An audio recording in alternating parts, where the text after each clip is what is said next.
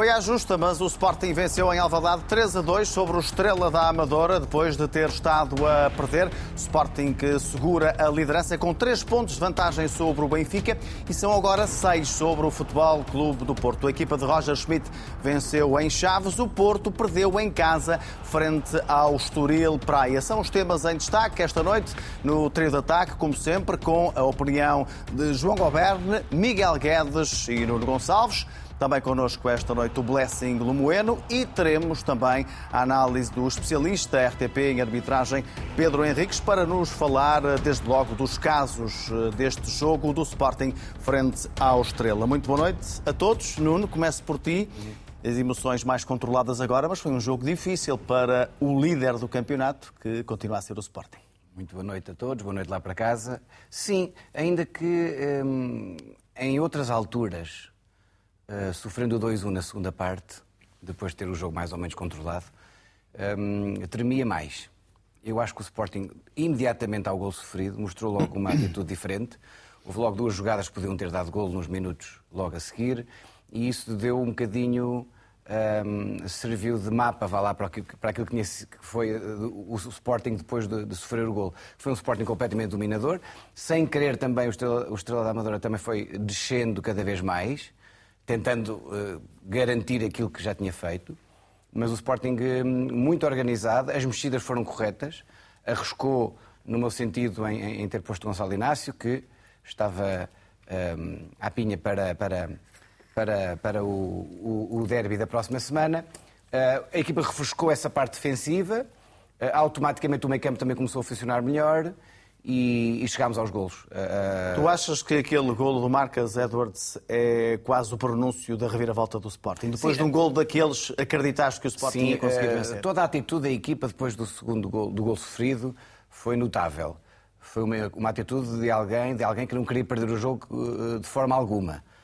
Um, e é curioso porque geralmente quando estes resultados acontecem, são sempre os últimos 10, 15 minutos quando a equipa dá o, dá o tudo por tudo. Sim. E o Sporting começou a dar o tudo por tudo aos 50 e poucos minutos. Portanto, um, eu desde o início vi que, que a equipa poderia eventualmente dar a volta ao jogo. Nunca senti esse medo que falavas do início. Agora, um, é importante dizermos aqui duas coisas. Acho que o Sporting, deste, deste resultado e desta exibição, um, temos aqui, obviamente, duas caras. Uh, o Edwards e o Pote, por exemplo, são jogadores interruptores, ou seja, ou jogam e não se veem, ou então são de uma, são de uma luz ofuscante. O que aconteceu hoje com o Edwards foi incrível. Ele tinha feito uma primeira parte. Eclipsou tudo à volta. Tinha feito uma primeira parte relativamente boa.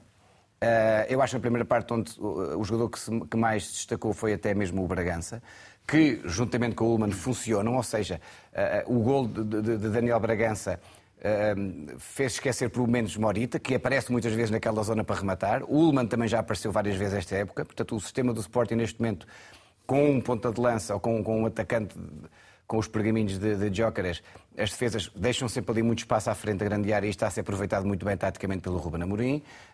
Um, mas, obviamente, que o Estrela Amadora tinha a lição bem estudada. Mesmo a perder um zero, sabia que, com a subida de Nuno Santos e com a ausência de velocidade do, uh, do Mateus Reis, o caminho era aquele. Sim. E foi por ali que entraram e foi por ali que feriram o Sporting. Mas depois, lá está, o lance de Edwards é daqueles lances que, no ano passado, ele fez uma semelhante com, com o Tottenham em casa, Verdade. que não deu gol por, por um triz.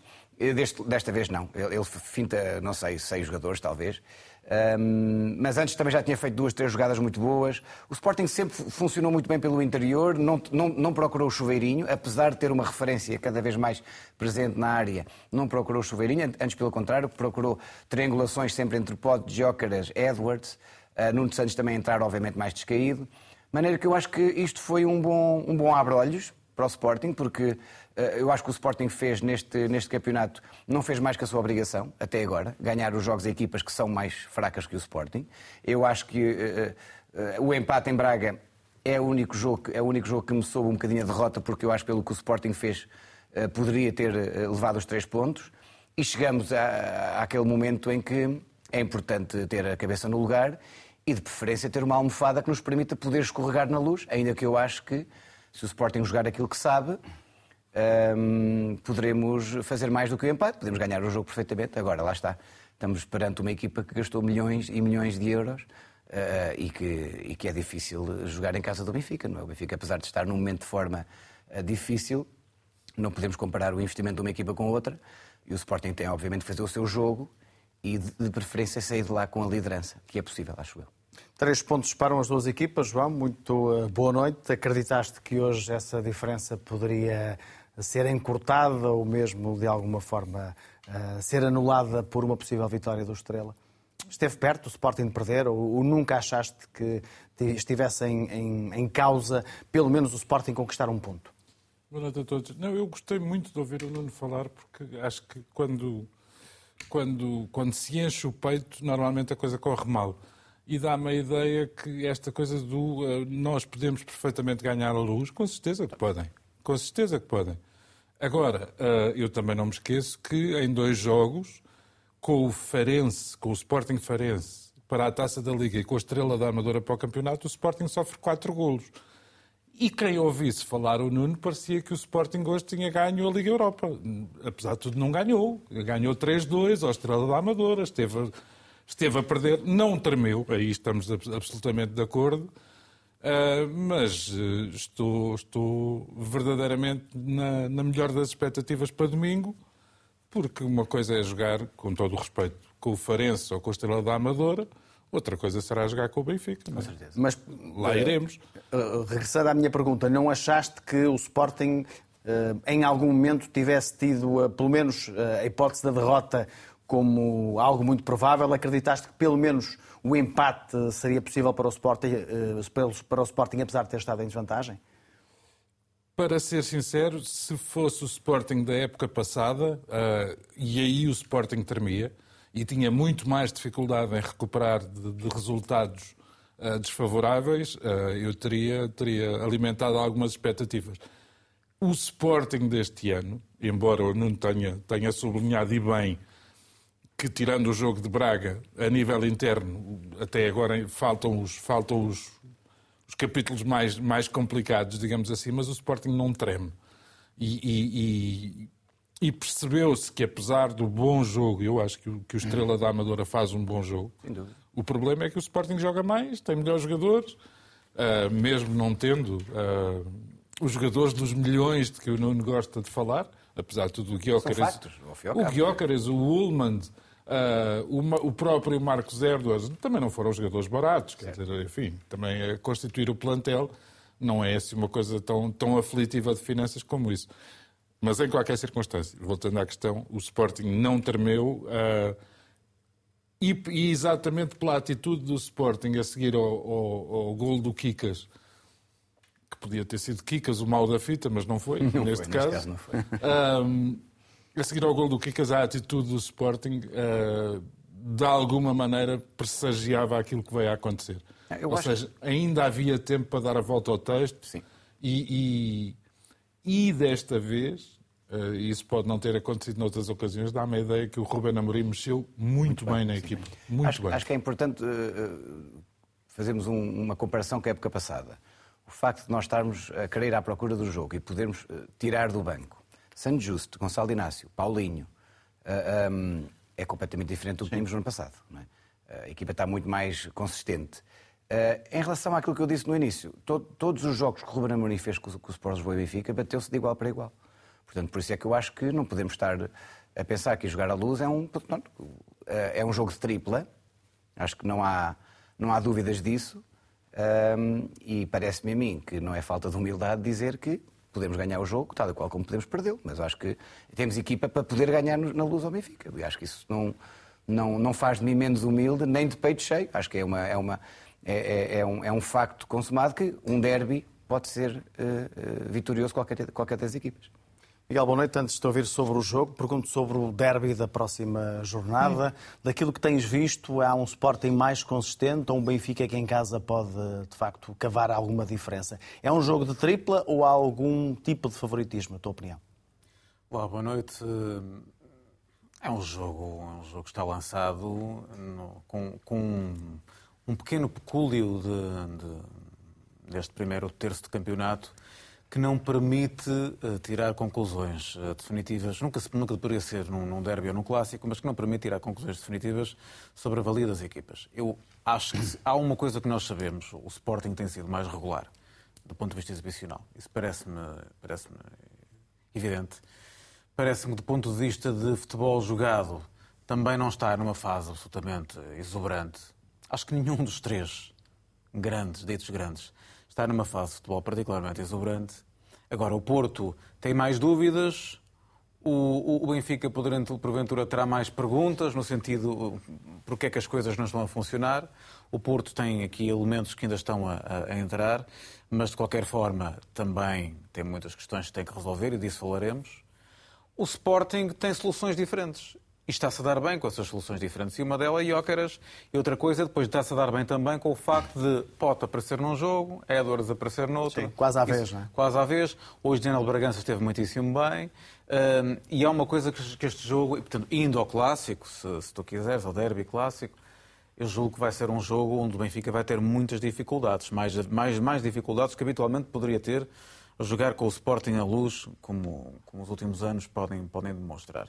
O, o, o, Sporting ainda não perdeu esta época para o campeonato e, portanto, vai vender cara, muito cara essa derrota, sobretudo estando líder do campeonato, sabendo que vai jogar com dois em dois resultados, o que nem sempre é bom. Eu detesto jogar com dois resultados, mas imagino que para o Sporting há, equipas que são mais confortáveis com isso. E acredito que se o Sporting sair de luz de, de, do campo do Benfica, do Estado da Luz, com o um empate, é um resultado muito animador nesta fase da classificação, nesta fase do campeonato, para o Sporting, até que depois receberá uh, o Benfica em casa na, na segunda na volta, por assim dizer. Um... E animador para o Porto também, porque ambas as equipas perdem, não é? Precisamente. precisamente. Enfim, Dependerá sempre do jogo do Porto. Porto, o, Porto joga em Guimarães, em Guimarães tem que ganhar, tem que, não tem um jogo fácil tem também. Tem que ganhar ao Vitória em Guimarães Eu não me lembro, uh, no dia anterior. Perdido em Guimarães. Mas... Vitória que perdeu hoje com o Moreirense por 1 a 0. Manuel, de, de, deixa-me só fazer uma pergunta ao Miguel. Mas para a semana vai estar a torcer pelo Benfica, como é óbvio, uma vez que o Sporting está mais distante e o, e o Futebol Clube do Porto não luta pelo segundo lugar, luta bem, pelo primeiro. Miguel, ainda bem que perguntas isso. ainda, bem que, ainda bem que me faz essa pergunta. Vais torcer, obviamente, pelo Benfica, não é? Não, João, eu, eu, eu, acho que vou esgotar as minhas forças no sábado. O jogo é no domingo, não é? Eu, o, o Porto é no sábado. Eu vou esgotar as minhas forças... Estás em repouso no domingo. Vou estar em repouso no domingo, vou esgotar as minhas forças com o Vitória, em Guimarães, vou Vou, vamos dar tudo nesse jogo e depois eu estarei exausto. Depois já não saberei com quem, por, por quem, por quem torcer. Sim, uh, sendo que qualquer resultado, enfim, é como qualquer resultado é bom. Sim. Em relação ao jogo, Miguel, parece que a consistência do Sporting foi colocada de alguma forma em causa neste jogo e a resposta foi positiva da equipa de Ruben Amorim? Eu digo isto, eu digo sim, e digo sim porque a partir do momento em que o, o, o Estrela marca o primeiro e depois marca o segundo, eu disse para mim, isto acaba 4-2. Enganei-me por um. A reação do Sporting foi muito boa. Foi muito, forte, foi muito boa. Eu, eu pareceu que poderia naturalmente não acontecer. Uma montanha de azares. Enfim, o, o, o, o António Filipe podia estar, como esteve, num bom dia, mas podia estar um dia excepcional uh, e as coisas poderiam não acontecer. Mas pareceu-me que o Sporting levava dali a vitória e teve, depois, a verdade, oportunidades para até dilatar ainda mais, embora com um outro susto por parte do Estrela. É uma vitória que eu julgo que não sofre, eh, não sofre contestação. É, como dizia o Nuni bem, um aviso à navegação. Uhum. Não há jogos fáceis. Uh, o Marítimo poderia ter, o Marítimo, o Amadora, podia ter de facto surpreendido a sério, mas o Sporting nunca se desmoronou. E já não é a primeira vez nesta época que o Sporting, em momentos difíceis, dá a ideia que consegue sempre. Portanto, é uma equipa com notável capacidade mental, que acredita em si, que não desespera e a prova disso é que ainda não perdeu. Faz muito pela capacidade mental de uma equipa ainda não ter perdido. Deixa-me só dizer uma coisa que, que, é, que, é, o seguinte: como o Nuno sublinhou há bocado e fez questão de lembrar de resto, uh, há uma coisa que fica, fica, acho eu, na melhor memória deste jogo, que é o gol do Marcos Edwards. Uhum, Acontece que ele só faz um gol destes por época. Desde... Fez com o Tottenham, sim. agora fez com o Estrela Tottenham não chegou a fazer, o Tottenham, Portanto, o Tottenham não foi, não foi. Mas, Desde, mas não há, foi gol. Há um gol, há um gol dele num, num dos jogos da, da, Liga Europa do ano passado que é, que é absolutamente marcante também. E é golo. Esse é golo, eu lembro. O que quer dizer que para a semana na luz não Desde terás um golo eu, maradoniano. Aqui já é a futurologia do João Alberto para é o interruptor. É o dia do Mas curiosamente, desde, desde abril que Marco Deus não marcava e assistia no mesmo jogo. É foi contra o Santa Clara em casa e contra o Estás a ver, gastaram as, gastaram as armas todas hoje. Mas, semana, mas semana pode não ser sei que, quem pode é ser que que vai. apareça Joker ou outro qualquer. Sim. Ou outro Joker qualquer. Ou outro Diomandé da vida. Vai ser um jogo importante. Tá, é uma coisa que teve, teve nos golos. Edwards também teve no terceiro. Quer dizer, são claramente Ah, dois homens do jogo. fez a E é um para centro- primeiro. é um não, falámos, não falámos sobre isso e nós estamos já com os olhos postos no domingo, mas eu acho que quer o jogo de quarta-feira do, do Sport Boa Benfica e quer o jogo de quinta-feira do Sporting poderão ser também importantes para eh, o momento em que chega- chegam as equipas no domingo. O Sporting, obviamente, vai ter menos um dia de descanso.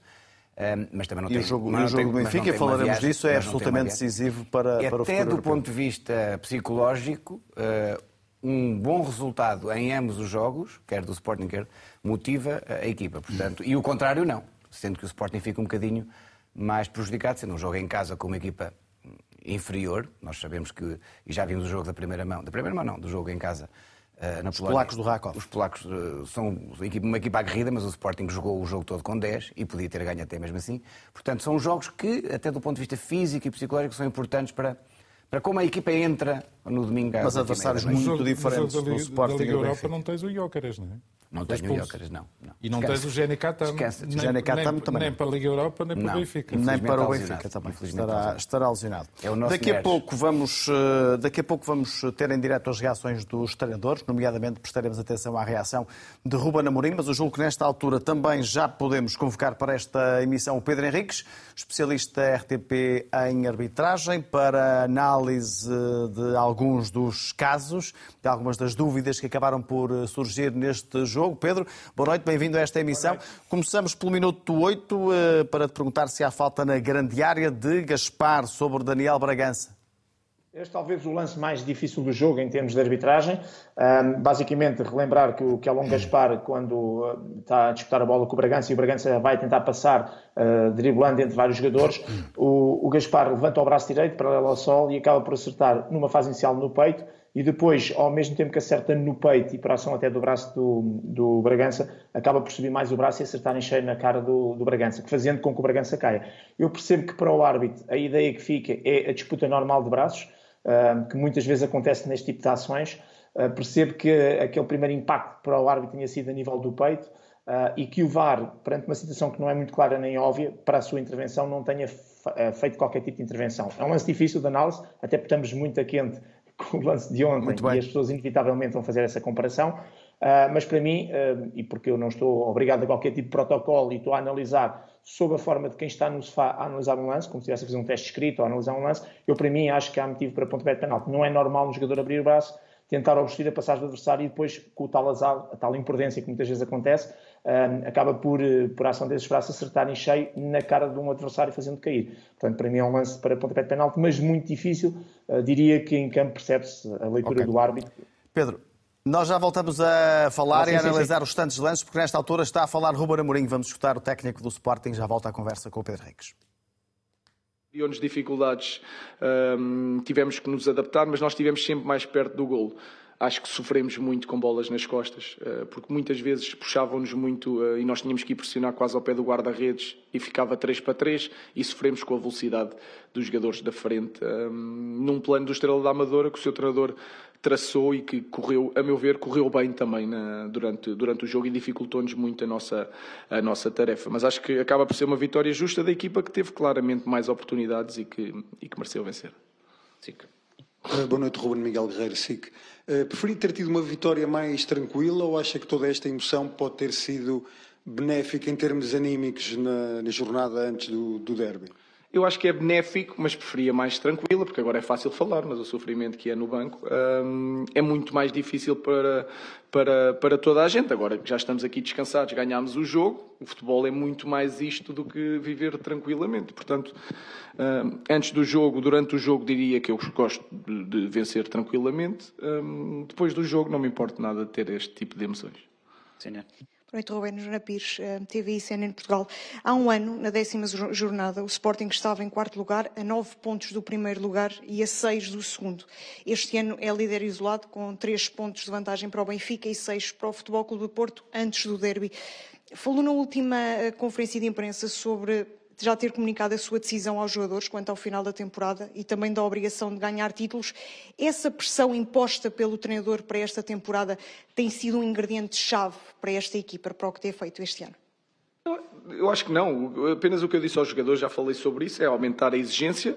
Não é aumentar, é, é, essa é a exigência que nós, que nós queremos aqui. Tivemos um ano mau e este ano temos que voltar ao nosso, à nossa forma de estar, que foi esta durante dois anos um, antes. Um ganhámos, outro não ganhámos, mas lutámos até, praticamente até à última, à última jornada. Nós podemos dizer que é benéfico porque está a correr bem, Depende, vamos ver no fim do ano se, se, corre bem. Agora que nós estamos num contexto diferente, diferente, que o ambiente está diferente, que toda a gente à volta do clube está a acreditar mais, e depois nestes momentos a bola hum, cai para nós, digamos assim. Portanto, é olhar para isso é bom, é muito melhor estar neste, neste momento do que era no ano passado, nesta, nesta jornada, mas não podemos fazer aqui uma avaliação de, de que se a estratégia ou a comunicação funciona, porque ainda estamos no início. Vamos ver no fim e faremos essa avaliação.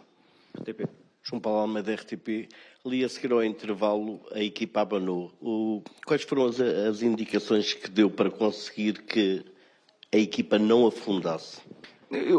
É difícil, é difícil o treinador no banco estar a dar essas indicações. Não fui eu que não abanei, foi a equipa em si que sabe o que é que está a fazer. Um, que tem sempre os fundamentos na cabeça que uh, quando a bola está num lado, quando a bola está, estamos a defender, quando estamos a atacar e quando os jogadores todos sabem muito bem isso, é mais fácil segurar-nos quando, quando as coisas uh, correm mal. Não fui eu, for, foram os jogadores, porque ali não podemos dar indicação e eu acho que com o Vizela deixámos correr o jogo. Já houve jogos que deixámos correr o jogo e virar o jogo. Casa Pia um bocadinho. Eu hoje não senti isso. Senti que houve uma jogada pela direita, há um penalti. Depois, quando nós queremos assentar o jogo, há um golo também. Não senti que fomos nós que provocámos isso durante o jogo, foi simplesmente aconteceu. E se calhar por isso é que nós depois pegámos na bola, fomos ao meio campo com a ajuda de todos e demos a volta à situação. MTV. Boa noite, Ruben. Filipe Ribeiro para a CMTV.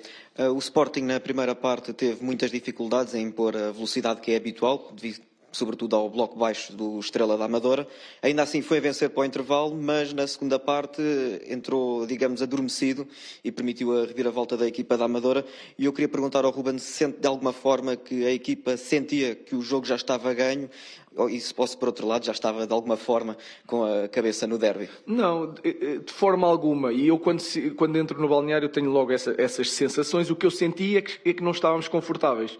Houve duas bolas nas costas que nos deixa logo desconfortáveis, onde eles se podem isolar e isolaram-se o António defendeu.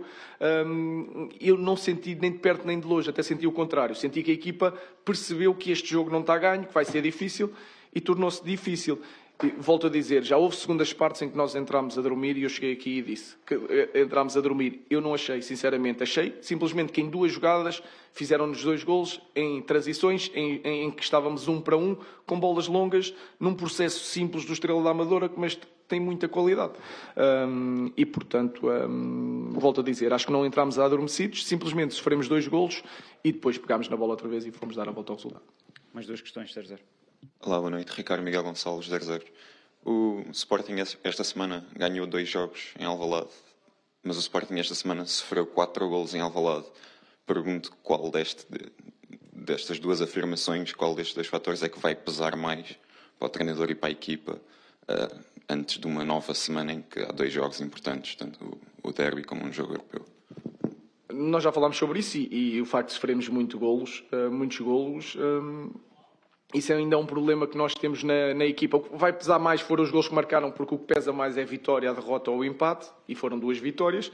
Agora temos que melhorar em certos aspectos mas também acho que às vezes é futebol. Eu não posso dizer nada, posso dizer na, na, até nas oportunidades da primeira parte, onde nós tínhamos a, a, linha toda torta, o Osman ficou para trás, estamos todos a fazer uma linha, basta um jogador e temos um problema. Isso é um problema da equipa, isso é um problema do treinador. Agora, uma bola que é lançada nas costas, acompanhamos, bateu no braço, é penalti. Um, e na outra é um lançamento onde nós estamos na jogada. O António também saiu um bocadinho, ficámos todos ali divididos, levámos outro gol. Mas eu acho que nós, se olharmos para o jogo, a quantidade de oportunidades que nós tivemos, já batia num, nas costas de um jogador, etc. Esse é o lado positivo. O lado negativo é que estamos a sofrer claramente muitos golos. Record, para fechar. Boa noite. Pergunto-lhe, já falou que a equipa está, está cansada e também está a revirar a volta leva com haja maior desgaste. Uh, numa semana em que tem um jogo para a Europa e um jogo para um derby e que tem pouco tempo de recuperação, pergunto-lhe se isso lhe preocupa esse desgaste da equipa, até tendo em conta, por exemplo, que depois do, Rakov tem menos dois, dois dias para recuperar para o Benfica. Uh, e já agora, uma curiosidade, teve o Kenda chamado hoje ao Banco Suplentes para fazer a vez do, do Geni. há muita gente no, nos adeptos portuguistas que vêem ele com um grande potencial e tem grandes vê nele grandes ambições.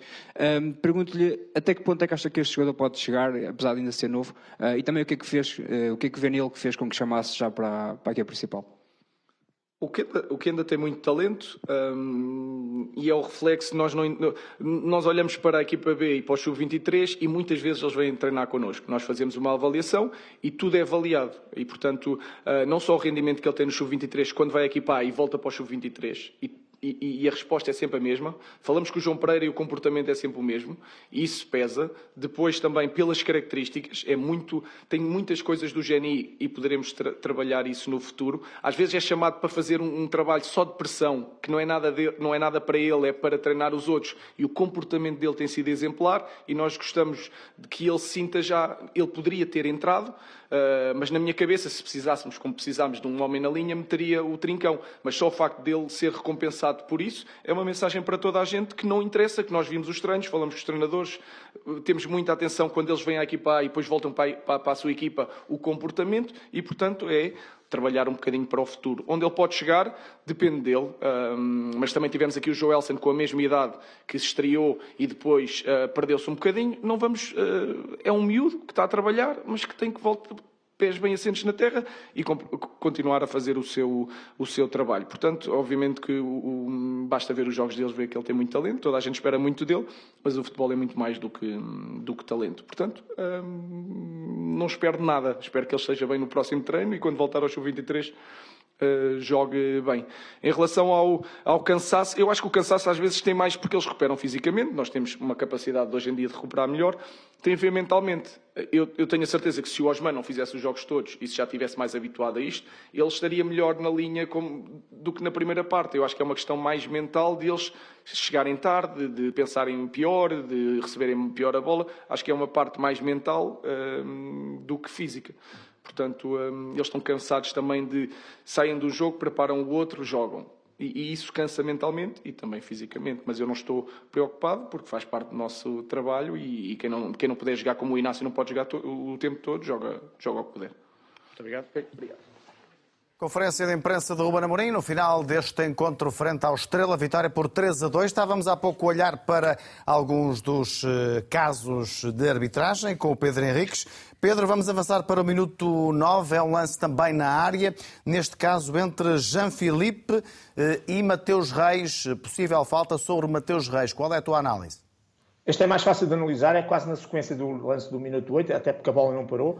Uh, o Jean-Philippe com o pé esquerdo uh, vai testar a bola e o, o Mateus Reis com o pé direito. O Jean-Philippe chega claramente primeiro e é ele que toca com o pé na bola e, portanto, nem sequer há qualquer contacto um, com o Mateus Reis nessa perspectiva. E por isso, boa decisão sem motivo para pontapé de penalti.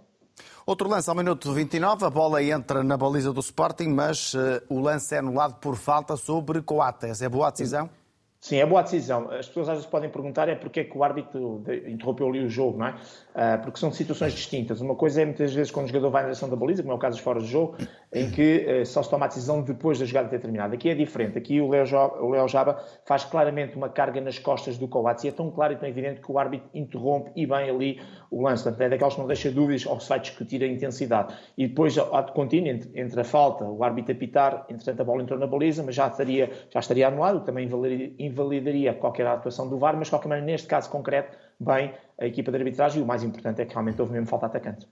Em relação a este jogo, avançamos ao minuto 49 para nos falares da grande penalidade assinalada contra o Sporting por braço na bola de Coates. Foi bem assinalado o penalti? Sim, boa decisão. Este é um lance típico de um jogador que, ao fazer o, o carrinho, o take, neste caso o Coates, para ganhar alguma volume, isto é, para, para, oferecer o corpo à bola, para tentar, uh, com o corpo, interceptar a bola, ou levantar demasiado o braço, neste caso o braço direito, e quando digo demasiado é mesmo completamente fora do plano de corpo, independentemente de se poder tentar achar que aquilo até seria uma posição normal para o take que ele faz, o facto é que está demasiadamente afastado e quando a bola é cruzada, ele ainda por cima, depois de ter o braço direito em cima, baixa ligeiramente. E é nesse baixar que vai fazer a interseção da bola. Portanto, não vamos aqui falar da questão de ser ou não ser deliberado, vamos àquilo que no fundo é o que hoje em dia está como premissa, que é o braço completamente fora do plano do corpo, a ganhar uma volumetria normal, uma posição que não é normal nem natural e uma expressão que já foi retirada da lei, mas que eu continuo a gostar muito desta expressão porque eu acho que diz muito daquilo que são estas interseções de bola com o braço, que era o chamado make the body bigger, tornar o corpo maior. E claramente esta não tornou o corpo maior na tentativa de interceptar a bola. Por isso, pontapé de penal bem assinalado. Pedro, finalmente, em relação ao jogo do Desportivo de Chaves frente ao Benfica, pedia para hum, analisares aquele lance que foi mais discutido, que é o da grande penalidade aos 77 minutos, o lance entre o Bruno Langa e o João Neves. A decisão foi muito contestada pelo Desportivo de Chaves. Pergunto se foi boa ou não. Para mim foi boa a decisão e, curiosamente, não que isso sirva, não tem, não tem importância, mas às vezes até foi-se, Uh, é dos lances que mais a unanimidade colheu entre aqueles que são comentadores de arbitragem e que eu por acaso não estava à espera, pensava que pudesse haver mais divisão em relação ao lance. A boa decisão está neste, neste aspecto. O, o Bruno Langa uh, tem realmente a bola no chão e tem a bola a ser jogada e dominada no chão. O braço esquerdo, que é o braço que não toca no, no, no, no, João Neves, está numa posição normal e natural para a corrida, que é mais ou menos a 45 graus uh, no ângulo que faz com o corpo. O braço direito está a 90 graus, isto é, paralelo ao sol, completamente levantado. E mais, ele, no movimento da corrida, projeta o braço direito para trás, acabando por acertar em cheio, com a mão aberta, na cara do João Neves. As pessoas dizem assim, mas não há, não há intencionalidade, não há intenção, não há maldade, não há malícia. Estes critérios para a parte técnica não servem para nada. Estes critérios da intenção, da malícia, etc., servem para a parte disciplinar, para nada, para amarelos, para vermelhos. Tecnicamente, e a Lei 12, as falsas incorreções, e a página 113 é muito explícita sobre isso, falam em expressões como imprudência ou negligência. E a imprudência, a palavra imprudência significa exatamente a falta, no que diz respeito a jogar com o adversário, falta de intenção, não teve consideração para com o adversário, ah, não, não teve precaução, são expressões que são utilizadas. E mesmo quando se fala um bocadinho mais acima na negligência, que já dá cartão, falam em não ter em conta o perigo e as consequências do seu ato para com o adversário. E é exatamente isto que isto aconteceu. Ele foi muito, para mim, imprudente, acho que o cartão moral nem devia ter sido mostrado, foi muito imprudente na maneira como, no fundo, jogou e projetou o seu braço direito para trás, acertando em cheio na cara do João Neves e ainda por cima numa posição que não é nada normal natural. Normal natural é o braço esquerdo, porque se fosse normal natural ele tinha os dois braços na mesma posição. E ele não tem, tem o braço esquerdo os 45 graus e o braço direito com que acerta a 90 graus paralelo ao sol e acertou em cheio e projetou para trás uh, para o adversário. E deixem-me só terminar com isto. Ele, na primeira parte, Bruno Langa, não que isto sirva de, de comparação, mas ele, Bruno Langa, na primeira parte, já tinha feito um lance idêntico em relação ao Gonçalo Guedes. Isto é, Bruno Langa de posse de bola e abertura de braço para tentar, eh, no fundo, marcar posição em relação ao adversário e afastá-lo. E, e falta-me só dizer este pormenor, peço desculpa, que é o seguinte, a lei protege cada vez mais tudo o que é a utilização de mãos, braços e cotovelos ao nível da cabeça, do rosto e do pescoço dos adversários, para a parte disciplinar e para a parte técnica. Por isso é que em qualquer parte do terreno de jogo, normalmente, braços na cara, livre direto e depois na amarelo ou cartão vermelho conforme a gravidade. Tudo explicado pelo Pedro Henriques, especialista da RTP em arbitragem, mas tenho aqui o Nuno Gonçalves com Sim. uma dúvida, é isso? Não, duas perguntas claras. Duas perguntas, Pedro. A, a diferença entre o penalti de ontem do João Neves e do Daniel Bragança. Já foi dito aqui que, eh, tendo em conta a técnica, seria penalti também hoje, mas também há uma grande diferença.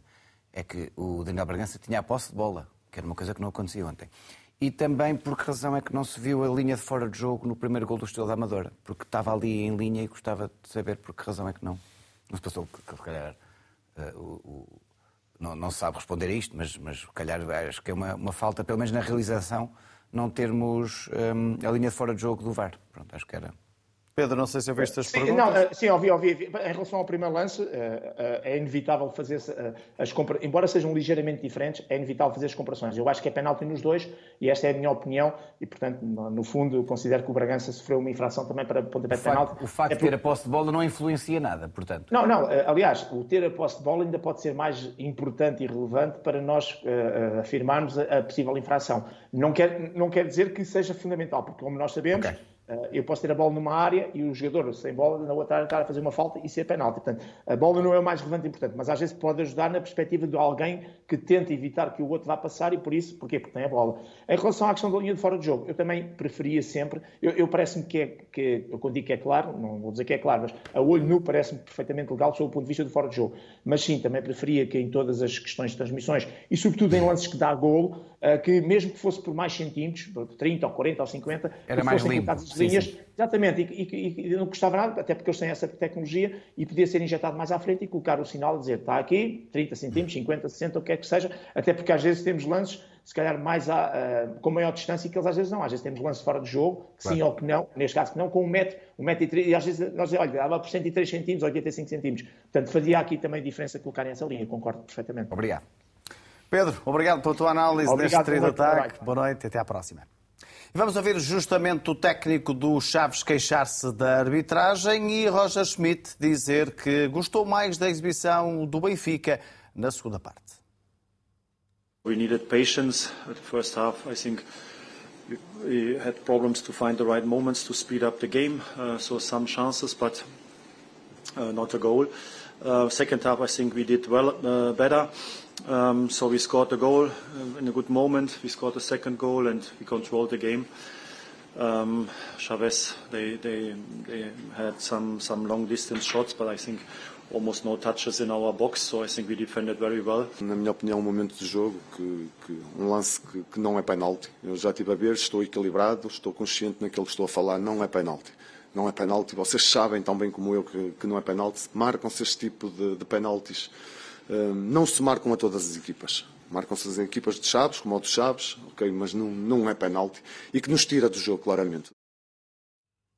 Declarações no final do jogo do Benfica em Chaves, também esta emissão Blessing Lemoeno. Blessing, eh, boa noite. E antes de falarmos do Benfica, queria ouvir-te em relação ainda ao jogo do Sporting e à reação que a equipa de Ruben Amorim teve e que levou a que conseguisse sair de uma situação complicada para uma situação que lhe permita encarar o clássico, e é por aí que, que te faço esta pergunta, com alguma confiança hum, para, para ter uma almofada que pelo menos eh, pode permitir um resultado menos bom da equipa de Alvalade?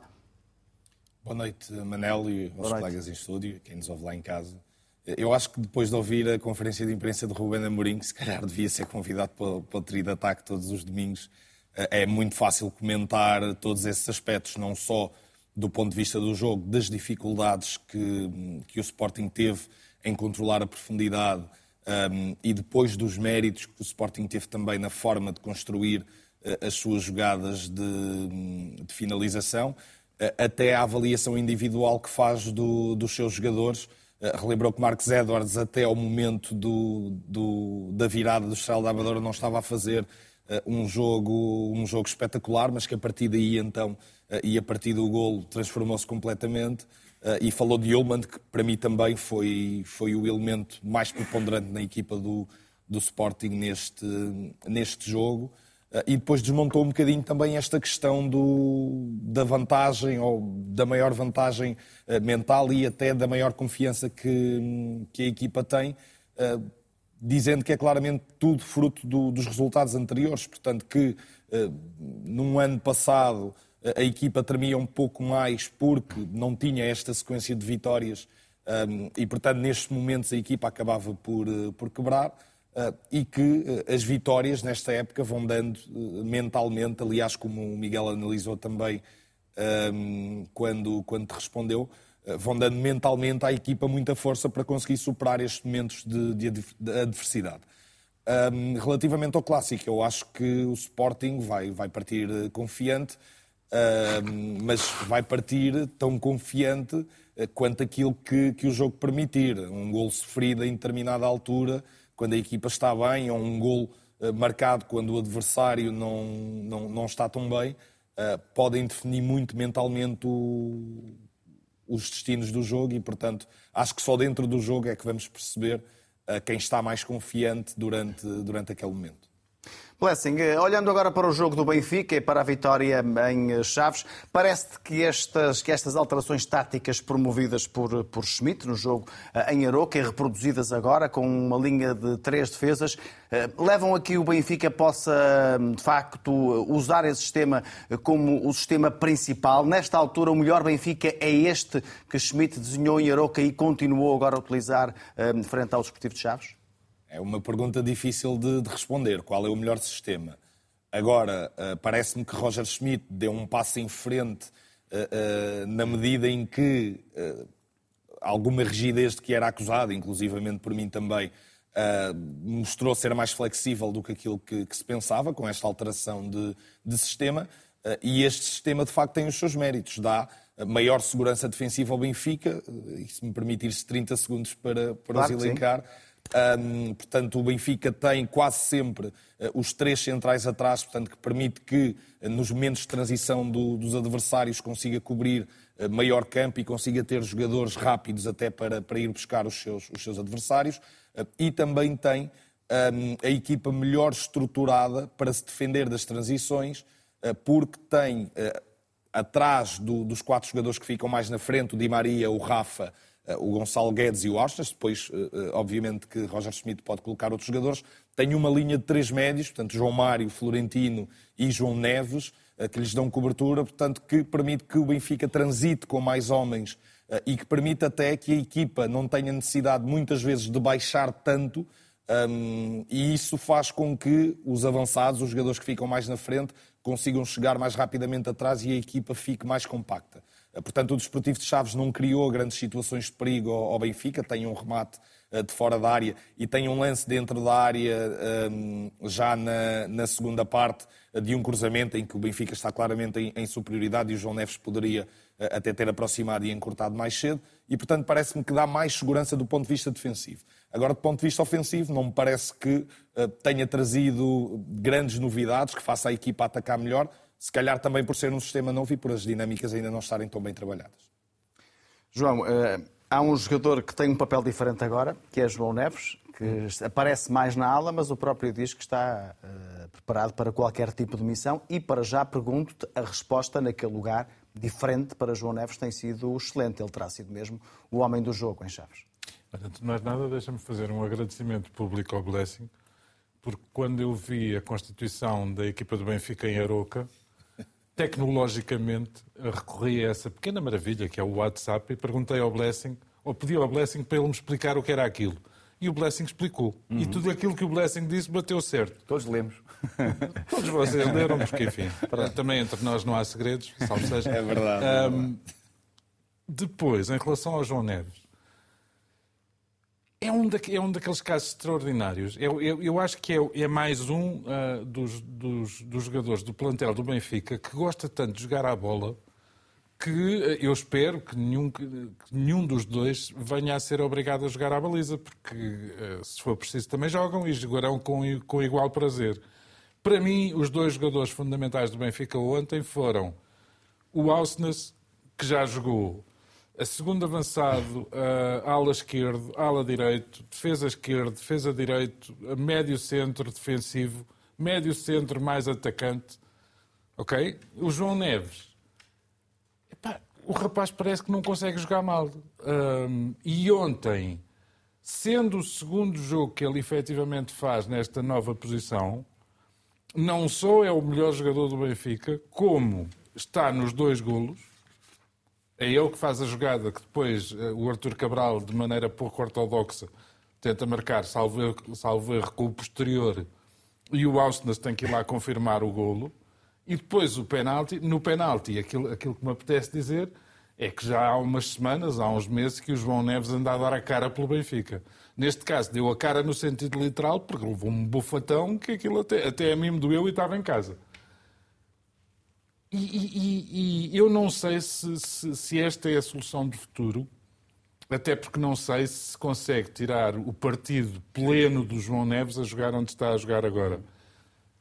Acho é que tanto no caso, tanto no caso do, do, do pequeno Algarvio como no caso do descabelado norueguês, uh, são, são dois casos de sacrifício pelo coletivo. Eu, eu, eu, quando chegarmos ao topo, hão de reparar que eu lhe chamei solidariedade social, porque é gente que está ali claramente em se quiseres, de podemos, pode já lançar o topo, podemos já lançar não, o topo é, é só do, isso. do João é, é, se for é possível. aquilo, é aquilo que eu expliquei. Uh, uh, são, são dois casos de jogadores que não estão a jogar nas posições naturais e que, no entanto, se conseguem distinguir. Claro que aqui uh, há o reverso da medalha, que é ser um bocadinho estranho que sejam dois jogadores que estão a jogar fora das posições naturais os melhores jogadores do Benfica. Apetece fazer como o João Soares fazia, que é perguntar cadê os outros. No não é? Auschwitz, como tu dizias, a posição natural já é algo que, que não sabemos bem qual é, porque ele já fez tanto. Pois a posição natural dele é de pé. Depois aonde logo se vê. Agora... E com, e com garra. Não, e depois, eventualmente, já falaremos mais do jogo do Benfica, mas, mas relativamente ao João Neves, aquilo, aquilo que, que, que me dá, além do mais, um especial prazer é o prazer que ele tem manifestamente em jogar futebol, e, e para já a jogar no Benfica, e depois o facto dele, de facto, o facto de, nesta altura, ele ser chamado a um lugar que eu acredito que ele nunca tivesse feito na vida, e estar a fazê-lo uh, com, com um nível de competência quase surpreendente. Miguel, achas que de alguma forma Roger Schmidt, com este sistema, está aqui a tentar resolver um problema que é de, dos laterais do Benfica, particularmente da saída de Grimaldo, que foi algo que se percebe que o Benfica nunca conseguiu recuperar completamente. Com este sistema, eh, esse, esse lugar que era de Grimaldo não tem eh, um substituto eh, com as mesmas características. Tem alguém que aparece por aquele lado, mas até com uma missão um uhum. pouco mais ofensiva. Atendendo a isso, achas que Schmidt tentou resolver aqui aqui esse problema, o problema dos laterais. Sim, sim eu, mas eu acho que este sistema não dá para tudo. Uhum. Eu acho que este, De acordo. Eu, inclusivamente, julgo que na Liga dos Campeões esse sistema não dá. E tenho muitas dúvidas com, com o Sporting D. Embora eu tenha a sensação que ele vai ousar utilizá-lo. Mas. Com o uh... Sporting ou com a Real Sociedade? Ou nos dois? Uh, Bem, nem... se calhar depende se usar com a Real Sociedade. Do meu ponto é de vista, sim. Resultar, se é? usar com a Real Sociedade resultar bem, certamente claro. que sim. O que eu acho é que ele não vai usar com a Real Sociedade e, e, e dificilmente irá usar o Sporting, embora talvez possa aí ter a maior tentação de o fazer. Eu, eu acho, sobretudo, é, o futebol é isto, não é? Há, há uma semana atrás nós andávamos a pensar, muitos benfiquistas andavam a pensar onde é que Roger Smith ia passar o Natal. É, esta coisa de, epá, agora o Aroca, o jogo da Taça da Liga, depois o, Chaves, não é fácil, o ano passado já foi como foi e tal. E depois vem o Sporting, e depois vem a Liga dos Campeões pelo meio, isto pode-se perder aqui tudo. De repente ganha-se o Aroca, ganha-se o Chaves, o Porto tropeça, o Porto que estava num caminho ascendente tropeça indiscutivelmente, o Sporting sente algumas dificuldades, mas passa e, e chega, e, enfim, há um balão de ar até, à próxima, até ao próximo jogo europeu. O jogo europeu, a não ser que seja um desastre absoluto do ponto de vista do resultado, que fosse para além da derrota, não é? A derrota Sim. já é mau, mas se for para além da derrota e se fosse um desastre absoluto do ponto de vista do resultado, poderia deixar marcas. Se for uma derrota, e sem ironia, não é nada que o Benfica não esteja habituado a esta época na, na, Liga, na Liga dos Campeões, acho que já não fará assim tanta diferença quanto isso. O Benfica tem, tem legítimas aspirações ainda de continuar a sonhar, mas uma derrota, enfim, já entra no, no, no, no mindset up da, da, das pessoas, não é? Claro. Uh, e, portanto, eu estou convencido que não vai fazer grande moça para Alvalade. Agora, se o Benfica arranca uma belíssima exibição uh, durante, durante a semana e ganha uh, a Real Sociedade, bom, então aí o Sporting que se cuide, porque o Benfica também é uma equipa à espera de acreditar em si. Uhum. De alguma forma, é tanto o Porto como o Benfica são equipas à espera de acreditar em si. Estás, estás à espera de, de um Benfica no, no, neste registro, neste sistema, com uma linha de três, ou o Benfica que vimos durante grande parte da temporada? no, jogo da, no jogo com o Sporting. Eu acho que há, há riscos. Uh, primeiro porque este sistema requer trabalho, requer uh, militância até uh, dos jogadores, dos adeptos. Eu recordo que os primeiros jogos de Ruben Amorim no Sporting a adaptação que os jogadores têm que fazer a este sistema de jogo, a, a, a, rigidez tática com que cada um sabe que áreas do terreno tem que preencher, não é uma coisa que se faça de um dia para o outro, mesmo jogando com jogadores muito experientes. Aliás, ainda há pouco tempo tivemos na seleção portuguesa um exemplo semelhante, Sim. onde o selecionador começou a querer implementar este sistema jogadores mais do que experimentados, e mesmo assim sentiram dificuldades em, em, em chegar a, a, ao que o sistema pede. Portanto, é arriscado, sobretudo também porque é um sistema que tem que se ter uma linha de fora de jogo muito bem trabalhada e tendo jogadores rápidos como o Jóqueres, até mesmo os alas do Sporting, são, é perigoso jogar neste sistema. Agora, uh, um, o que é certo é que isto também foi um bocado o balão de oxigênio e, é, e para equipas uh, onde o Benfica é superior, pode funcionar. Atenção. Uh, mas lá está, os jogos de Champions, derbys clássicos, são, são jogos um bocadinho diferentes. Agora, um, eu acho que há uma grande diferença entre, entre, entre este Benfica e o Benfica do ano passado, sobretudo porque se era o ano passado havia um coletivo que eventualmente resolvia os jogos, eh, este ano o Benfica desata aos nós através de, de, de, de individualidades. Eh, eh, o gol de ontem, o, o, João Neves, é que abriu o jogo e, aliás, continua a ser, um, para mim, o grande, o grande balão de oxigênio, acaba de ser por João Neves, porque ainda ontem, dos 23 duelos, foram 16 ganhos por ele, onde, onde uma vez mais se, se, se, explica que os homens não se medem aos palmos. Né? Quer dizer, é um jogador que tem uma, uma, uma, uma condição física não muito avultada e que depois consegue ter aquela raça que, que, que, que é importantíssimo num jogador de futebol.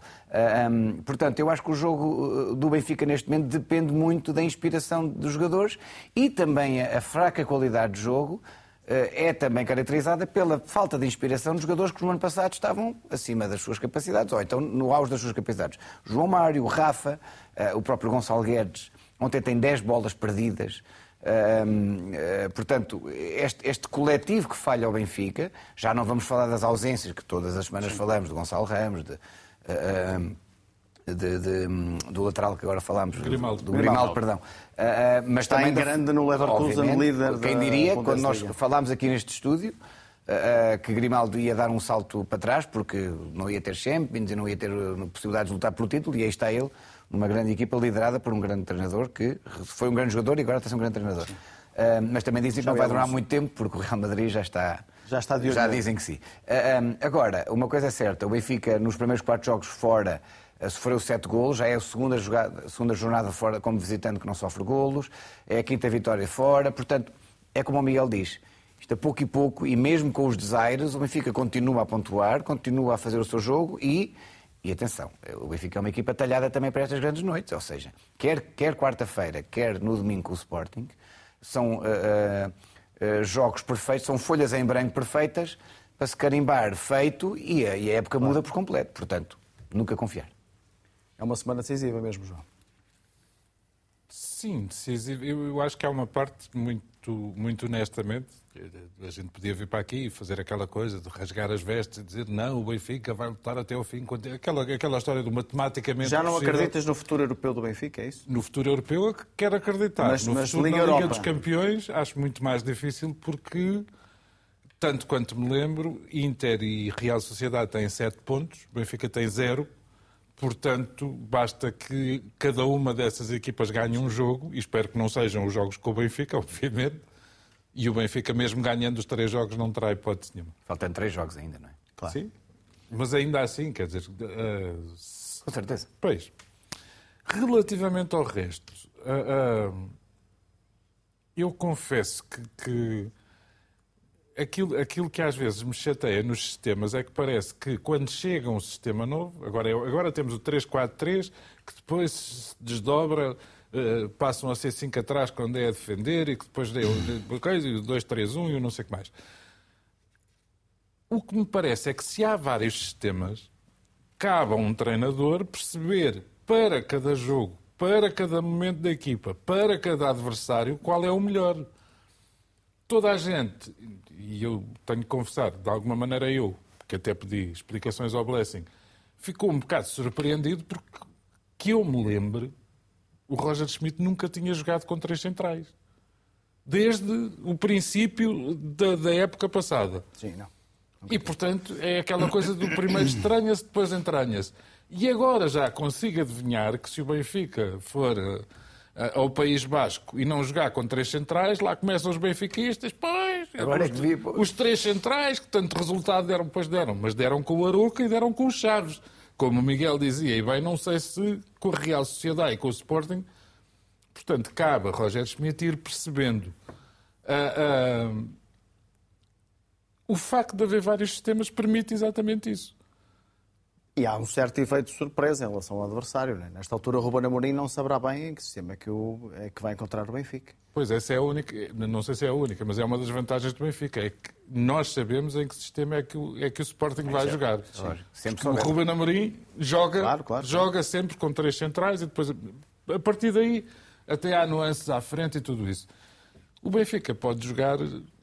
Eu acho que foi um lucro Uh, embora do ponto de vista exibicional uh, a coisa não tenha sido uh, claramente vantajosa nem em Aroca nem em Chaves, mas, mas, antes de mais nada, para já gostei de ver o Roger Schmidt dizer que o jogo de ontem em Chaves não foi bonito. Não foi. A mas primeira... a atitude. Sim, mas a primeira frase que, que, que estava naque, naquele certo que, que, nós passámos é precisamos ter paciência os adeptos também precisam ter alguma paciência. Todo, é, quer dizer, têm tido, têm tido, nos jogos têm tido alguma paciência. Aquilo que me parece, e indo ao encontro do, do, que, do que o Nuno disse, é que há individualidades que eu espero que apareçam já no próximo jogo, mas claramente em função daquilo que nós vimos na época passada, e o João Mário, apesar de tudo, eu acho que já teve o João Mário uh, marcou três golos nos, nos últimos, cinco, cinco jogos. jogos. Este último foi de grande penalidade. Mas, é mas golo, por exemplo, mas é o gol com o Casa Pia é um, é um Sim, belíssimo claro. gol. Mas me, mesmo em matéria de jogo jogado, acho que o João Mário está Já não está na pior fase, digamos assim. Eu fico um bocado aflito quando vejo o Rafa a fazer a exibição que fez ontem em Chaves. Agora, também conhecendo as características do jogador, acho que se ele arrancar uma boa exibição no País Basco ou, ou no domingo com o Sporting, pode ser o volte-face. Pode ser o volte-face e, e, lá está, quando as individualidades subirem, e eu acho que há algumas que só podem subir, porque para baixo não podem ir, uh, o coletivo também vai ganhar com isso, como é mas, é óbvio. A, mas a Real Sociedade, a Real é, Sociedade é, é, um jogo muito ingrato. Ainda é agora, tramado. nesta semana com o Barcelona, perdem, perdem um zero no, no último minuto, Sim. já no tempo de descontos. Uh, tem mais posse de bola que o Barcelona, o que é uma coisa difícil. Não é o mesmo Barcelona de outras épocas. Sim, mas mesmo assim não é fácil. Ainda assim, não é fácil. Eu não sei, não, não, não vi, mas duvido que alguém tenha tido esta época mais posse de bola do que o Barcelona. Isso é, é algo que é, que é notável. É uma equipa muito, muitíssimo capaz e é um péssimo jogo para o Benfica pensar em uh, ter grandes aspirações de continuar na Liga dos Campeões, como eles vão mas não dizia depois na Liga Europa haverá outro par, mas o Benfica tem claramente que começar a pontuar, porque senão fica... Sem fica, dúvida. Fica, em relação à não é uma coisa nem outra. Pode-se queixar muito da arbitragem, porque houve um penalti claro sobre o atacante do Real Sociedade que não marcaram e que era o 11. Relativamente ao, ao, jogo no País Basco com a, com a Real Sociedade, sabes quem é que eu acho que é o jogador que não pode deixar de estar no 11 do Benfica? O Florentino. Não tirem o Florentino daquele jogo, porque é provavelmente aquele que melhor se pode opor a essa posse de bola e a essa circulação de bola da Real Sociedade. Depois, os três centrais, os dois centrais, o central e meio, é, é como quiserem, mas não tirem o Florentino do, do, do 11 inicial, se faz favor. Há jogadores que precisam de jogar cada vez mais, não é? Claro. Há, há jogadores que não gostam do banco precisamente por isso. Porque o, Florentino, o Florentino não fez um bom jogo com o Casa Pia, jogou bastante melhor em Aroca e ontem em Chaves já me, sim, sim. já me comunicou qualquer coisa mais positiva. Blessing, que tipo de futuro europeu pode, pode o Benfica aspirar ainda? Eh, objetivamente, continuar na Liga dos Campeões é praticamente impossível eh, e parece que chegar ao terceiro lugar nesta altura é a única opção para o Benfica e é isso que o Benfica deve tentar fazer no que resta neste, neste, grupo, neste grupo da Liga dos Campeões? Manel, se me permites, deixa-me só fazer uma, uma correção ao, ao João. Uh, Roger Schmidt jogou sempre com três centrais quando a equipa uh, ficou em inferioridade numérica. Uh, e foi a maneira de defender melhor os, os corredores laterais que, que, o treinador adotou, inclusivamente num dos jogos bastante criticado, uh, em que ele disse claramente a, a estratégia era a, a, mais correta. Portanto, os três centrais por si uh, já o vimos fazer, mas só quando a equipa joga Não com, com... plano inicial, mas com Exatamente. nestas alturas. Muito Sim, mas, mas um, um dos que eu me lembro em que ele passou a jogar no, no, sistema de três centrais não correu muito bem, que foi com o Braga Exato. para a taça quando... Pois. Verdade, sim. Sim, mas, mas, não foi só esse. Não foi só esse, não foi muito sei. bem. Mas sim, tens, tens toda a razão. Estava só a dizer que, uh, claramente, sim. os três centrais já, já tinham sido experimentados. Uh, relativamente ao futuro europeu do, do Benfica, uh, parece-me óbvio, tanto o Inter como Real Sociedade têm três jogos uh, uh, de margem para, para conseguir o apuramento, em que precisam de fazer apenas três pontos. E, portanto, o Benfica, não só não dependendo de si, como os outros terem uma vantagem tão grande, parece-me que, como o Miguel disse, tem claramente começar a pontuar, porque o foco, aquilo que é o mais palpável nesta altura, é conseguir o apuramento para a Liga Europa, mas lá está, tem, tem mesmo de ganhar jogos e tem de fazer os pontos suficientes para pelo menos ficar à frente, um, de, de, ficar no terceiro lugar, portanto, ficar à frente de uma equipa. Do Salzburgo. Do Salzburgo. Sim, sim, neste caso o Salzburgo. Também na Liga dos Campeões está o Sporting de Braga, vai jogar frente ao Real Madrid. Em Madrid, o Porto recebe o Antuérpia na terça-feira, também na Liga dos Campeões. Sérgio Conceição continua a ter muitos lesionados no grupo de trabalho. Ivan Jaime, Veron, Galeno e Marcano. Zaidu poderá ser o único a recuperar a tempo para o encontro com os belgas. Os Dragões estão em segundo lugar no grupo, com seis pontos, a três do líder, que é o Barcelona. O jogo Porto-Antuérpia está, como disse, marcado para terça-feira, às 20 horas.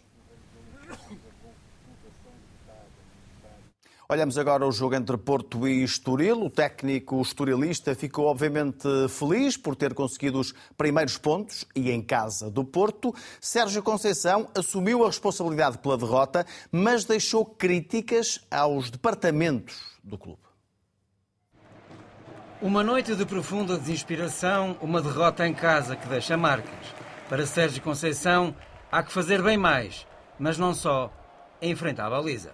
Acho que os diferentes departamentos têm que fazer mais eh, a nível interno eh, e depois eu estou aqui para, para, dar a cara e para assumir eh, algo eh, menos positivo como foi o resultado de hoje. A crítica deixada pelo treinador do Porto, que olha para o que se fez frente ao Estoril como muito pouco para o que a equipa pode render.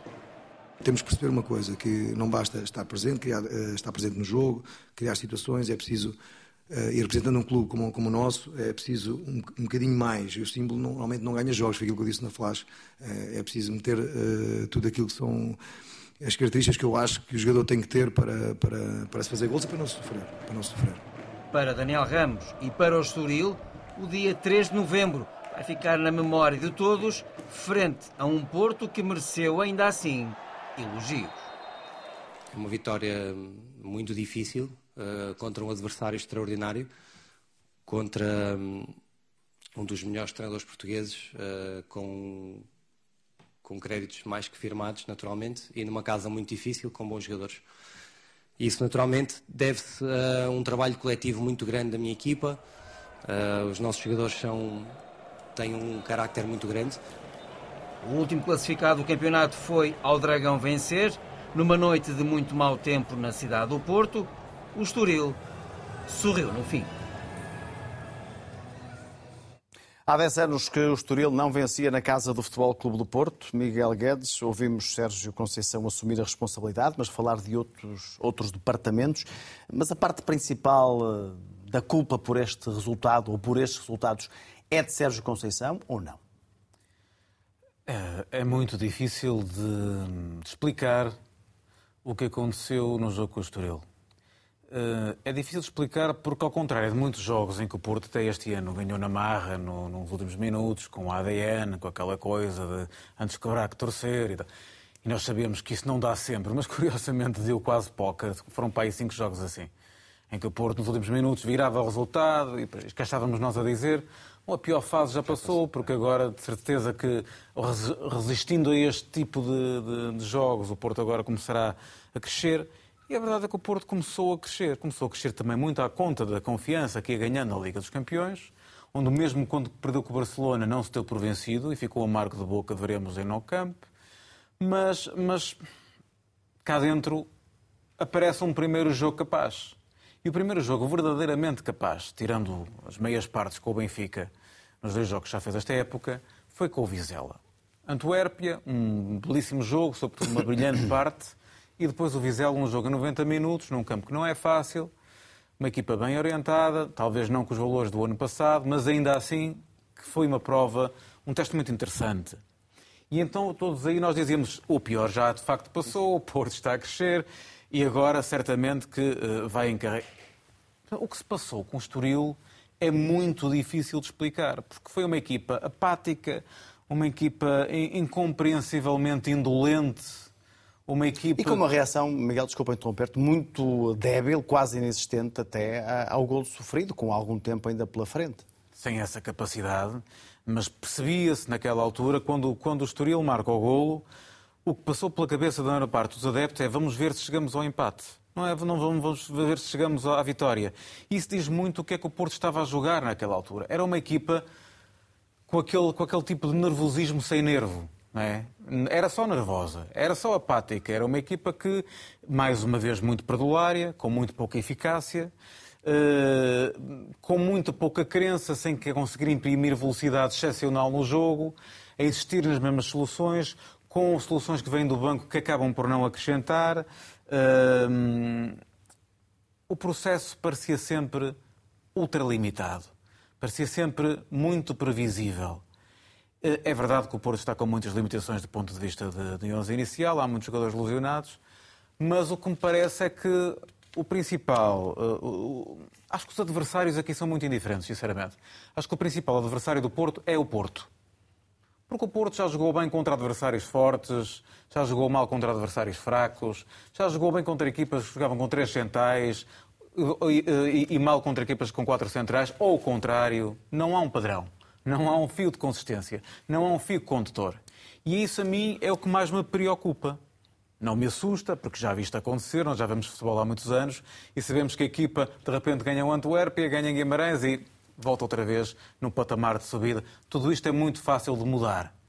Mas é preocupante que ontem, depois de todos os avisos à navegação no início do campeonato, em que se dizia os jogadores estão-se a adaptar, estão a chegar, é normal, são crise de crescimento, Sérgio Conceição a fazer mais uma vez uma equipa nova, é preciso esperar, esperou-se, a equipa foi dando boas mostras na Liga dos Campeões, bom jogo frente ao Vizela e de repente, contra o último classificado, o Estoril vai sair do último classificado, claramente, a equipa para isso sim, sim, está circunstancialmente no último lugar, uma equipa muito bem orientada também e certamente, eh, já agora de um senhor do futebol chamado Vasco Seabra, e vai certamente sair, sair dessa posição.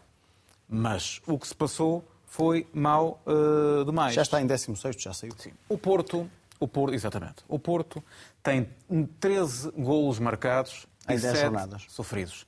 13 golos marcados dão ao Futebol Clube do Porto o oitavo lugar exequo, com o nono lugar exequo, o oitavo ou nono lugar exequo, com o Moreirense na tabela dos golos marcados no Campeonato Nacional. Isto não é normal, nunca foi normal nem nunca vai ser.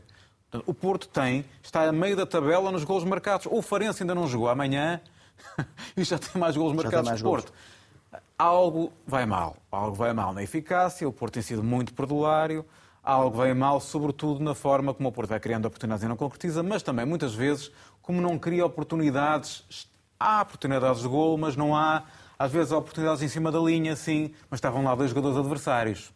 Isto também conta, não é? Não há aquela coisa, aquela grande oportunidade, aquela perda.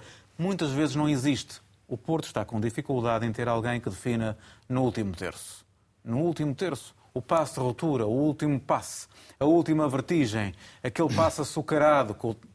Vamos falar outra vez naquele jogador que saiu eu gostava de o tirar do meu léxico, mas a verdade é que é muito difícil substituir Otávio. E o Porto ainda não encontrou, também porque não encontrou, ainda não encontrou, nas soluções que trouxe de fora, à exceção do Nico Gonzalez, Alan Varela para o meio campo, mas à frente, quando sai Galeno, quando Galeno não pode ou quando Galeno está numa má noite, ainda não encontrou alguém que consiga, ao invés da verticalidade, encontrar rendilhado, não consegue entrar por dentro. O Porto Poderia não ser consegue Ivan entrar por talvez, dentro. mas está lesionado Podia ser. Ivan mas está lesionado, não temos tido sorte também aí. Francisco São Conceição 20 lesões já esta mostrou- temporada. 20 lesões. São muitas lesões. Alguns jogadores com duas ou três lesões. O Francisco Conceição mostrou que pode acrescentar, e foi muito importante no, no, no jogo da Taça da Liga, ahm, da Taça de Portugal. Sim. desculpa, perdão, em Vizela foi muito importante. Em Vizela, em Vizela. Ainda não jogamos nessas competições. Ah, lá era a Taça da Liga, a grande Taça da Liga. Em Vizela foi muito importante. Entrou de início, entrou muitíssimo bem. Deu a ideia de poder ser um jogador. Esse é o grande desafio que o jogador tem pela frente. Deixar de ser um jogador que sai para ser, deixar de ser um jogador que entra para passar um jogador que sai, não, que sai do jogo, foi o jogo resolvido. Em Vizela mostrou que o poderia ser. Aqui também teve bons, bom, um bom desempenho contra o Estoril, mas a equipa não estava claramente a jogar como um coletivo. Dito isto, o que é que me parece?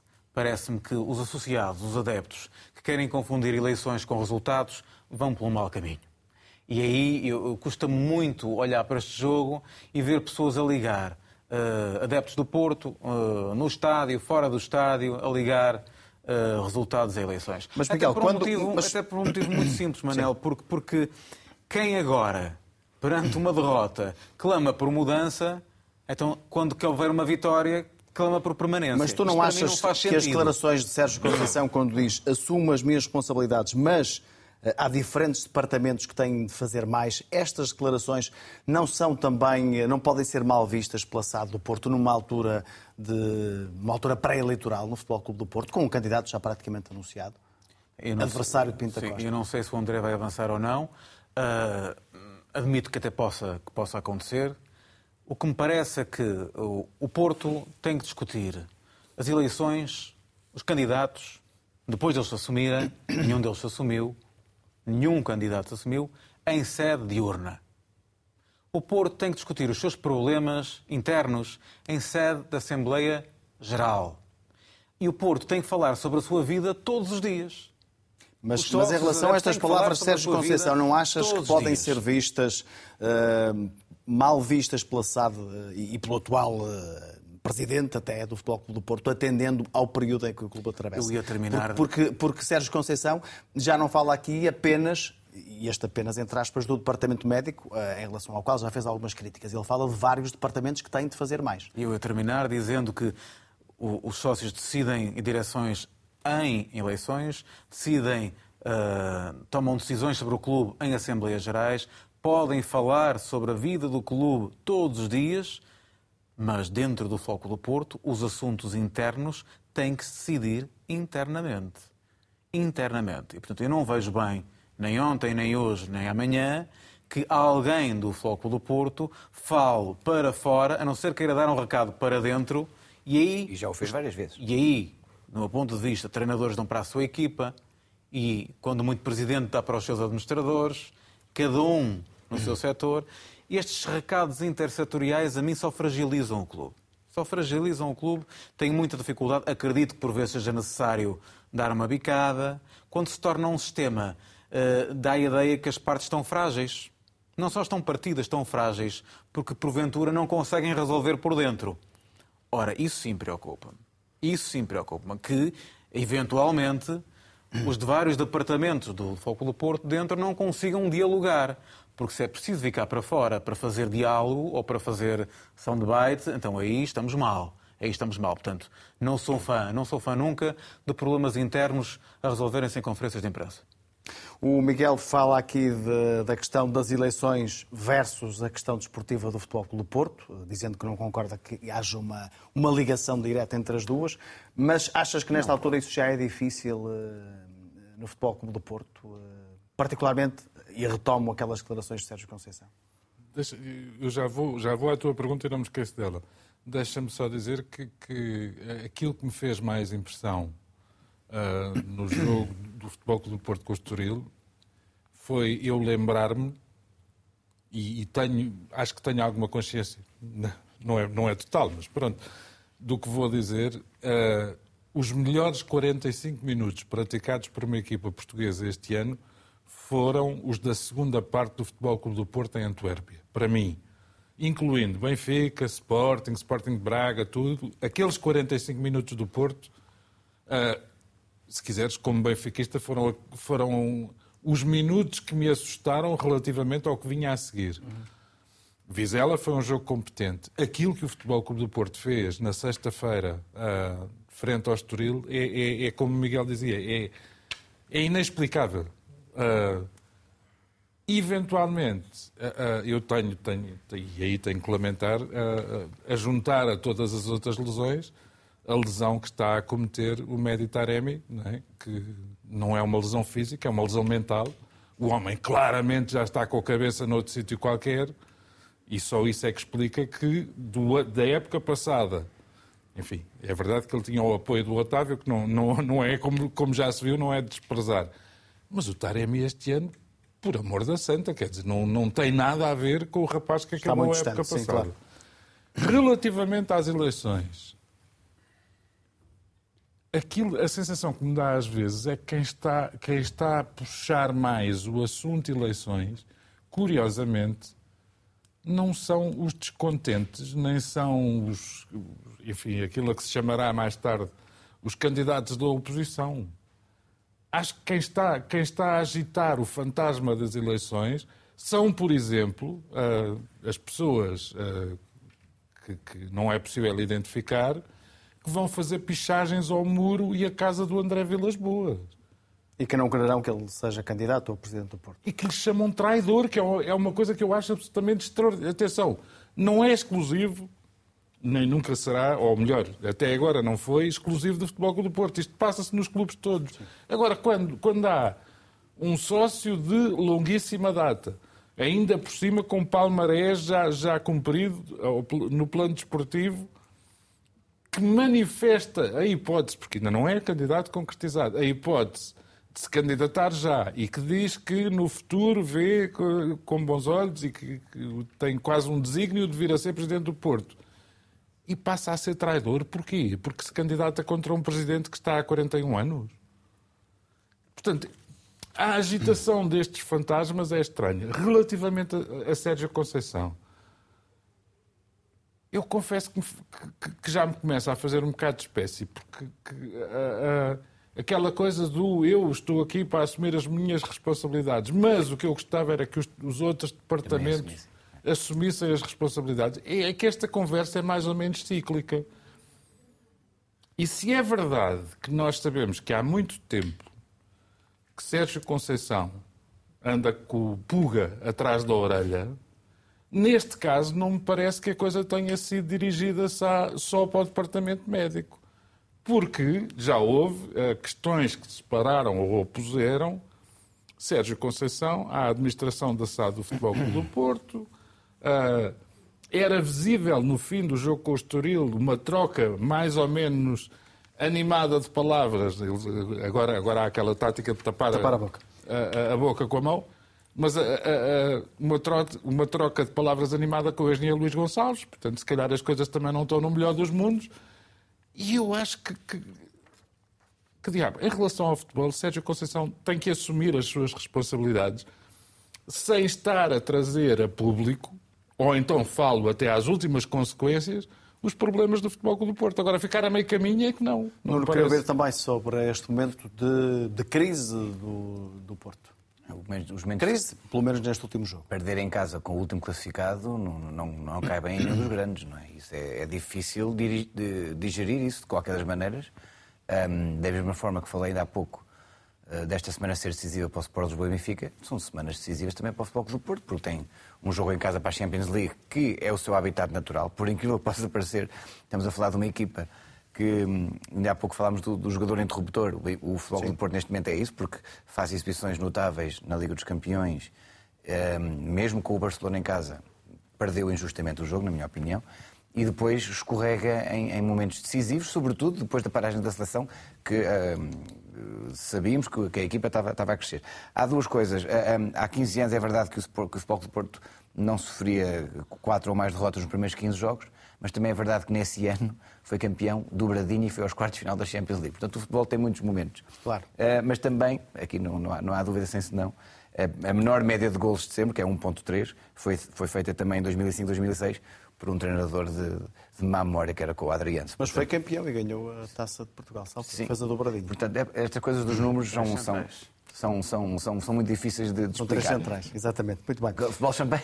Com três centrais. Três centrais. Ah, três centrais. Vive futebol champanhe, isso não, é? Não, não, Agora, em relação a. Não, porque o Adriano posso dizer. Rapidamente, para ainda ouvir, para ouvir o Blessing. Muito rápido. O título informativo era um senhor que comia a boa comida que se come no Porto e acompanhava com Coca-Cola. Isto é de fonte segura, não é? Muito rápido. Uh, dito, é? havendo uh, um, um, resultado na próxima semana de empate entre o Benfica e o Futebol Clube do Porto, o Futebol Porto Acho Benfica e o Sporting. Dif, dif, eh, perdão, Sporting. Eu acho que dificilmente o Futebol do Porto vai perder em Guimarães, é a minha opinião, sinceramente. Um, ficamos todos outra vez colados e não. E há campeonato até ao final. Blessing, queria ouvir-te rapidamente sobre o Porto para te perguntar se estas lesões, todos estes problemas físicos que o Porto tem sentido e as ausências que tem, ajudam a explicar este Porto, eh, como dizia o, eh, o Nuno, que é uma espécie de interruptor, umas vezes ligado e outras vezes ligado e desligadíssimo, diria eu, no jogo frente ao Estoril. Eu acho que sim, se estivermos a falar de Ivan Reimer, porque é o jogador uh, claramente com criatividade individual para nos espaços curtos uh, conseguir tirar aquele último passe e até inclusivamente visar a baliza. Uh, e, portanto, desse ponto de vista, parece-me um jogador fundamental no Futebol Clube do Porto, porque claramente aquilo que, que se viu é o Porto com capacidade de criar no jogo, no jogo exterior, através de situações de um contra um de Francisco Conceição ou até de, de, de PP, mas que depois eh, falhavam no último passo, onde meter o último passo e algumas vezes até na finalização. E, portanto, desse ponto de vista, parece-me que eh, ajuda, ausência... ajuda bastante a, a, explicar. E se me permites, porque acho que não, não vou ter muito, muito mais tempo só não, para, para terminar, um, pá, queria dar os parabéns ao Helder Duarte, foi campeão pelo Ferroviário da Beira, hoje em Moçambique. Um, já é o seu segundo título por lá, numa uh, equipa diferente, e portanto não queria deixar de fazer esta homenagem. Fica aqui esta nota do Blessing Lemoeno. Vamos a topo e fundo. Começo por ti hoje, Nuno. Muito bem, hoje o meu topo vai para, para, para uma história importante na minha vida e na vida das pessoas que privaram com o João Lucas. O João Lucas foi um jogador uh, português que jogou no Ginásio Clube de Alcobaça, na Académica, no Boa Vista e no Estrela Vermelha. Teve que acabar a sua carreira por problemas cardíacos. Infelizmente deixou-nos em 2015 um, já no final e nos últimos anos foi trabalhador do Sindicato de Jogadores e agora homenagearam com, com o Auditório João Lucas, que foi inaugurado esta semana. É, todas as homenagens ao João são poucas, eu que privei com ele desde, desde, desde muito tenra idade, a saudade é muita, mas também as memórias essas ficam para sempre e agora eternizado num, num, num, num auditório, que se quer de educação, de formação, uh, de debater ideias e futuro eh, e ficamos todos mais felizes com, com, o seu sorriso espelhado neste, neste auditório que vai ficar eternizado no nome de João Lucas. No, no, no, no, no meu fundo, uh, um clássico, eu, vou, eu, eu, ponho, eu fiquei escandalizado com o prémio Messi do ano.